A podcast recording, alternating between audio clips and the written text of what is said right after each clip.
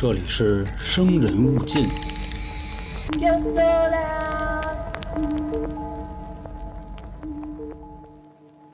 说在河南和山西省交界的地方有这么一个村儿，这个村儿呢，它的小房子的结构很独特，基本上都是三层的，而且也没有严格的坐北朝南。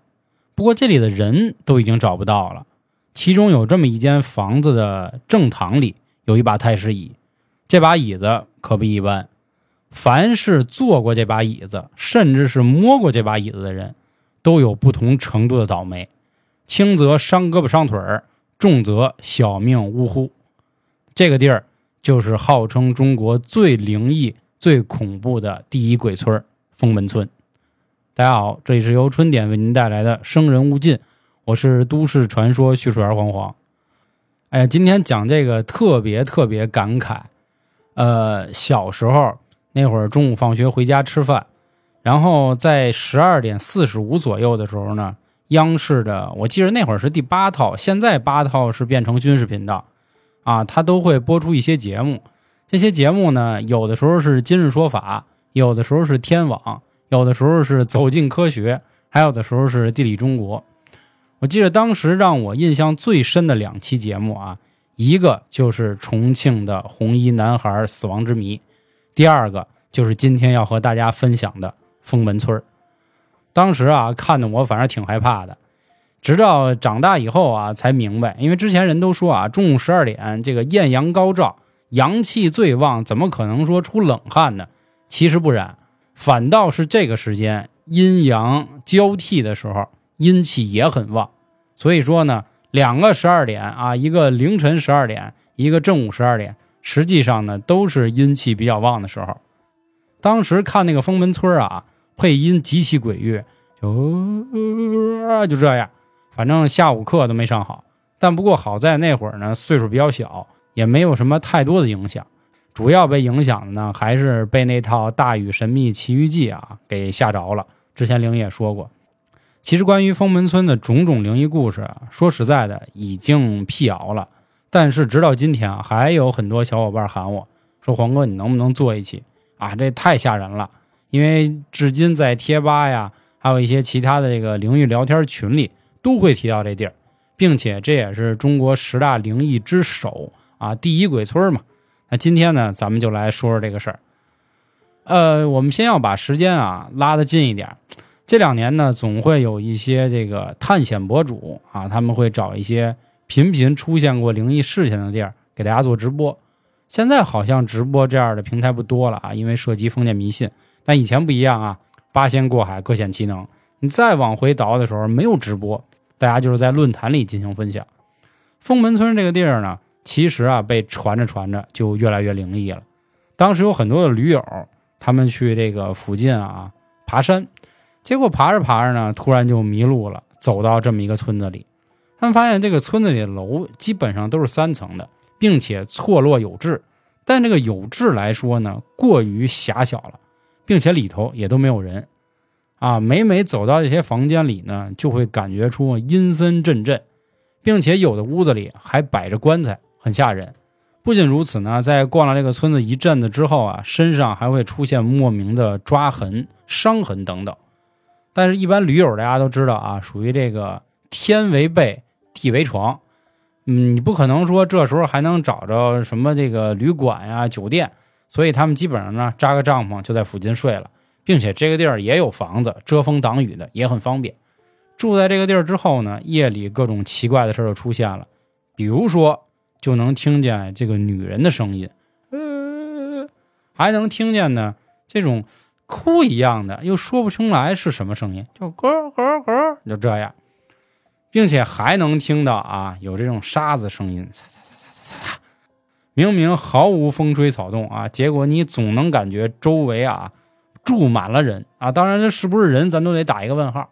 反正这样的事儿呢层出不穷，又有刚才开头咱们说的这个太师椅，又有所谓的灵异事件，一下把这个地儿啊就吵起来了。一时之间呢，很多的网友开始纷纷的就说：“哎呦，这个地儿我也去过。说我去这个地儿的时候，那会儿还有人呢。这儿的人很奇怪，他们有的人家呢会把棺材放在自己客厅里。”明明还有活人，所以也有这么一个说法啊，这个地儿是死人不出村，人鬼同住，很吓人。另外还有人说啊，你看咱们平时啊啊，这个有信佛的、信道的，还有这个信耶稣的，但是这个地儿不是，他们拜两个啊，这个像小人偶一样的东西，他们说这个东西是一种鬼啊，很邪性。另外呢，还有的小伙伴说了啊，我跟你说，每次一到这儿啊，我身上总会有莫名的伤，并且一走到这儿就开始转向，身体呢也越走越凉，到底怎么了呢？这个时候啊，越来越多的消息开始出来。有一个网友说了，说你们不知道啊，这个地儿很邪。这个地儿之前啊叫封门村，这个封呢是大封的封，封门的意思呢，以前指的是这种军事要地啊，或者说易守难攻之地。结果呢，由于人写错了，就变成了这个封闭的封，变成了封门村。封门村呢，断子绝孙，绝门绝户。这个地儿啊，很邪的。闹得最火的的就是发生在一九六三年的枕边鬼事件。说当时呢，有三个写生的小伙子啊，就来到这个地儿。呃，来的当天呢，恰巧赶上封门村那天有白事，但是三个小伙子也没多想。写生嘛，走到哪儿画到哪儿，这也是我大学专业啊。另外也多说一句啊，好多人都说对我专业有点懵了。我因为是大专读的园林设计，本科学的金融，所以这个比较乱。呃，这三个小伙子呢就说啊，这这么热闹是吧？那咱也随便溜达溜达吧。结果走着走着呢，在路上看到这个路当间有一个枕头，哎，其中一个小伙子哎，这个脚很闲，过去嘡一脚给踢飞了。心说这是谁家呀？好家伙，把枕头都给扔街上来了，挺有意思。三个人没多想，找到了当地的负责人，人家给他安排了一间房子。那这个房子恰巧就是今天啊出白事儿的这家人。紧接着，灵异事件开始出现了。第一天的晚上，这三个人啊都做梦了，并且做的是噩梦，梦到了夜里有一个女人啊在喊他们的名字。比如说啊，就喊老杭，比如喊我黄黄、小娇啊，就这么来。其中有一个胆小的，直接滋灵一下子就醒了，并且看到自己的窗外头好像有个人影吓得有点不行了。但是那会儿啊，这个时间大家应该也清楚啊，信这玩意儿的人不多啊，或者说不敢信。当时呢，就义正言辞的跟这骂啊你谁呀，什么这那的。另外两个人起了，就问怎么回事。这人就说啊，说也邪了门了。啊！我刚才这个做个梦，梦见一女的跟这喊我名字，这女的是谁我也不认识。主要她头她不转过来呀？你说这怎么回事？其中有个人说了：“兄弟，我也梦见了。”但是另外一个人又说了：“啊，说打倒一切牛鬼蛇神啊，甭给我来这虚的。咱呀，估计可能是咱仨这个情比金坚啊，关系太瓷了，所以咱们有这个脑电波互相一传，就梦到这事儿这件事儿呢，也就这么过去了。”到了第二天，仨人该写生写生，画了一半呢。其中有一个人说话了，说：“哟，我好像落了根笔，落在屋子里了，我先回去拿去啊。”结果呢，没过一会儿，另外这两个人就听见屋那边有人嚷嚷：“啊，救命啊！有人啊，来呀！”这样，俩人噔噔噔噔就赶紧往回跑，心说啊，是不是打起来了？毕竟咱们是外来人，是不是冲撞人家？结果来这之后呢，不是，这小伙子对着这柜子就说：“我操！”这昨天晚上我做梦梦见的那女的，她他妈在柜子里呢。话说完之后呢，另外两个人说了：“哎，就算真有，现在是白天，咱仨人啊，肩头三把火，一共九把火，咱烧死他。咱现在去瞅瞅。”仨人炸着胆子打开那个柜子之后，发现里头什么都没有，相视一笑。但此时啊，三个人已经有两个人都所谓看到这个女人。也只剩那个人啊，他是真觉得，哎呀，什么玩意儿？另外两个人心里已经开始害怕了。紧接着第二天、第三天、第四天，他们都频繁的做梦，梦到这个女人，并且这个女人呢，一点一点的开始转头了啊，然后喊他们的名字。到了第五天的晚上，那个大衣柜的那哥们儿啊，就听见外头啊有声儿，哗楞楞、哗楞楞的。他本身睡觉就轻，又加上这两天折腾他，受不了。他就赶紧啊起床就看怎么回事仔细一听啊，好像院子里有人啊在那儿开水龙头呢。他这一下挺生气的啊，说还让不让人睡觉？他就开门往外走。趁着月光呢，看到这个井边上好像有这么一人跟那洗头呢，啊，从井里舀上来水，然后往头上弄。他就问了：“睡不睡呀？大晚上的。”结果这边呢，慢慢的还是喊着他的名字，哎，比如说老杭，老杭，慢慢的把头抬起来。这头一抬起来，认出来了，那个女人。紧接着，这个女人冲他嘿嘿一乐，径直的奔着这个井啊，咕咚一下跳下去了。大夜里，一个女的跳井了，还嘿嘿嘿，一下吓坏了。这人啊，直接就杀回屋，给俩人摇起来，说又看见他了。这回他跳井了。哎，这仨人呢，又是啊，扎着胆子往井边上看。可走到井边上之后啊，傻眼了。这个井水啊，可以说是毫无波澜，附近也没有什么用过水痕迹的地方。你说这是怎么回事呢？那个啊，就是那个从来没碰见那哥们儿，胆儿忒大，就说啊，说兄弟，你们真是最近给吓坏了。这有什么可害怕的？哪有这些事儿啊？根本就没有啊！别怕了。说完之后呢，仨人又回去了。当天晚上，这个人啊又做梦了，他梦到了在这个院子里女人从井上爬出来，然后找他，说：“你不是不认识我吗？你不是不信我在吗？你好好看看我。”一步一步的走到他跟前，掐着他的脖子啊，玩命的摇晃，就跟那欧阳娜娜说：“你清醒一点，就跟那似的。你看看我，越掐越狠，越掐越狠。这哥们突然一下就醒了。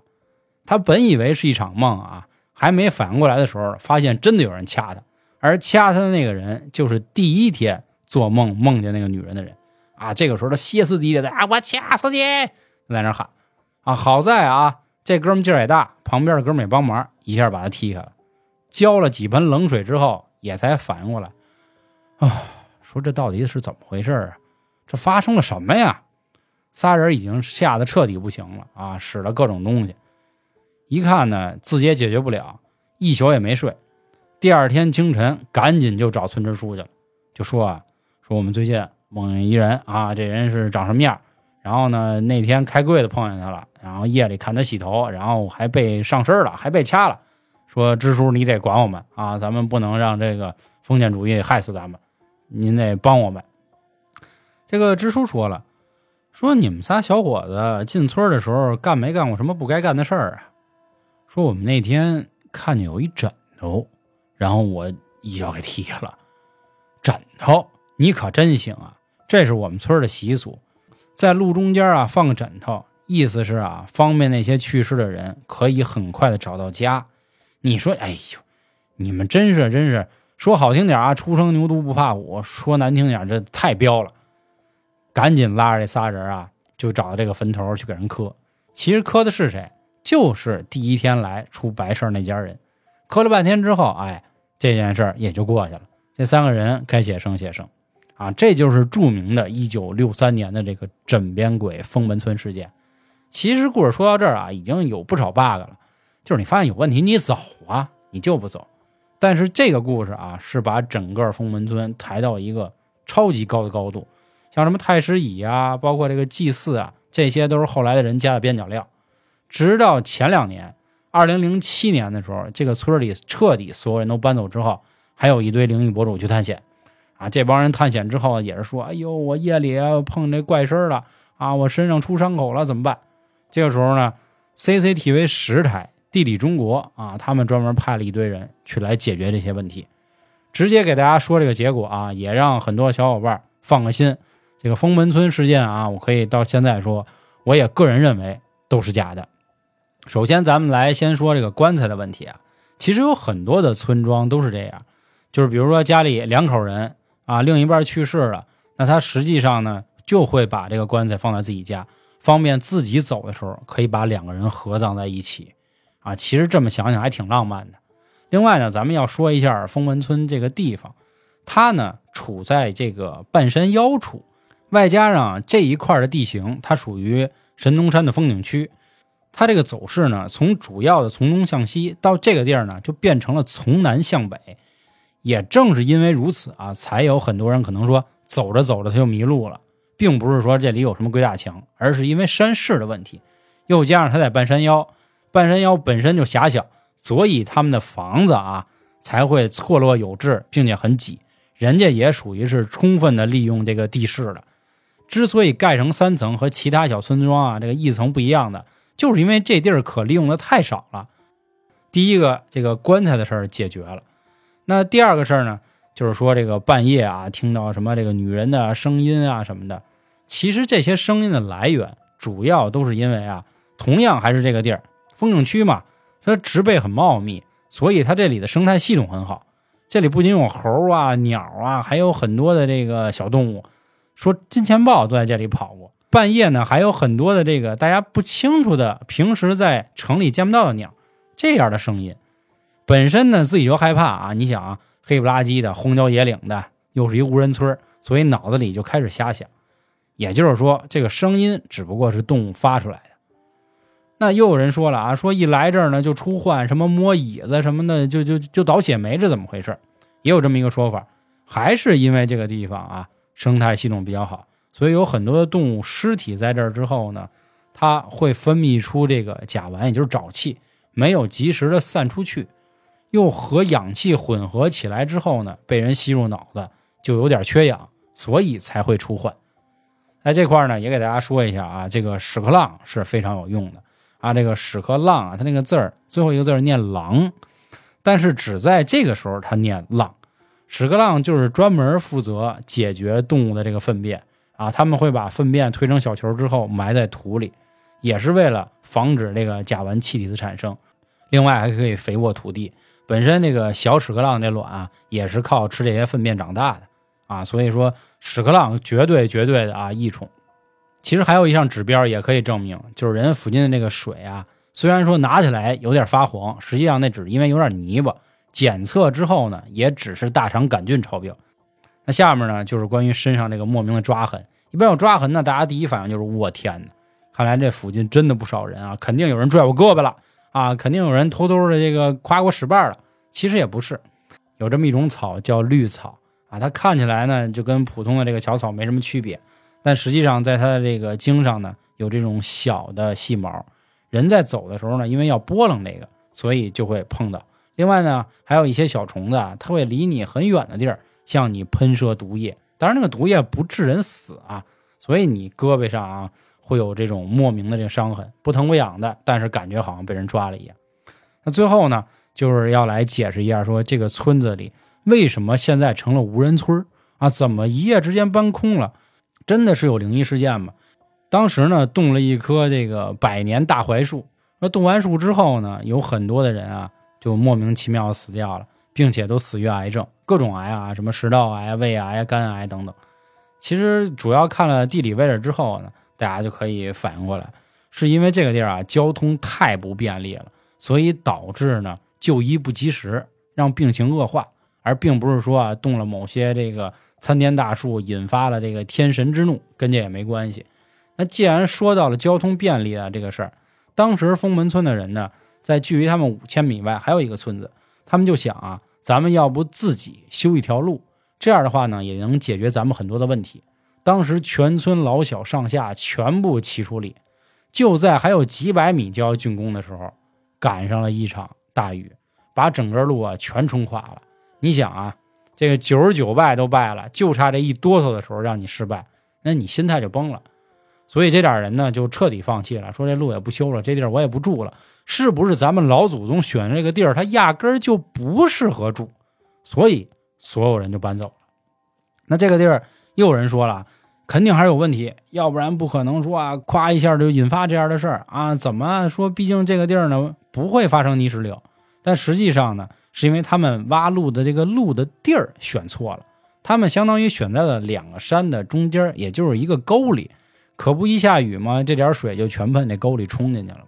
所以以上呢，关于什么这个空村啊、放棺材啊、抓痕呐，这个夜里奇怪的声音啊，都一一的被化解了。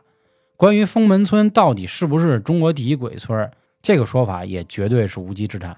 人家现在至今啊，很多这个之前生活在封门村里的人，现在也生活的好好的，只不过说当时是有很多的这个博主啊。人云亦云，再或者都为了博眼球，才把这个地儿给炒成了所谓第一鬼村。